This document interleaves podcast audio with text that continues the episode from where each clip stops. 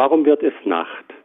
Ich habe einen Artikel gelesen, darin steht, dass die herkömmliche Art, wie man das erklärt, die Sonne geht unter, nicht mehr gültig ist. Jetzt wollte ich von Ihnen wissen, wie es richtig ist. Tausend Antworten. Diese Frage, warum es nachts dunkel wird, die ist längst nicht so banal, wie sie vielleicht klingt. Das hat wirklich über Jahrhunderte die Naturforscher beschäftigt und zwar aus folgender Überlegung raus. Klar, nachts sind wir auf der sonnenabgewandten Seite, aber da sind ja immerhin noch die vielen, vielen Sterne. Und das sind ziemlich viele, 100 Milliarden in unserer Milchstraße, aber Milliarden weitere.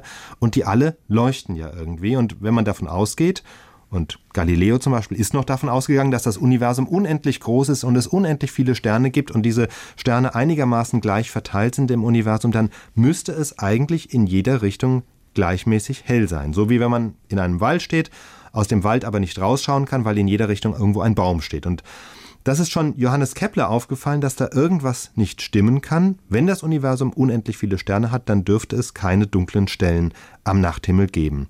Es kamen dann verschiedene Vorschläge, um diesen Widerspruch aufzulösen. Die einen haben gemutmaßt, ja, vielleicht ist da irgendeine Art Nebel dazwischen oder irgendetwas, was das Licht blockiert oder die Sterne sind eben doch ungleichmäßig verteilt. Aber wenn man das dann näher überprüft hat, diese Erklärung und mathematisch durchgerechnet hat, dann hat das alles diesen Überprüfungen nicht standgehalten. Und die wahre Erklärung, die kennen wir erst jetzt, also jetzt heißt nicht seit gestern, sondern seit ungefähr 80 Jahren, nämlich der Ausgangspunkt ist falsch, das Universum ist eben nicht unendlich groß und entsprechend gibt es auch nicht unendlich viele Sterne. Insofern bleibt noch genügend Platz dazwischen und das sind eben die dunklen Stellen und deswegen ist es nachts dunkel. Mhm. Also die Sterne sind für uns nicht nah genug.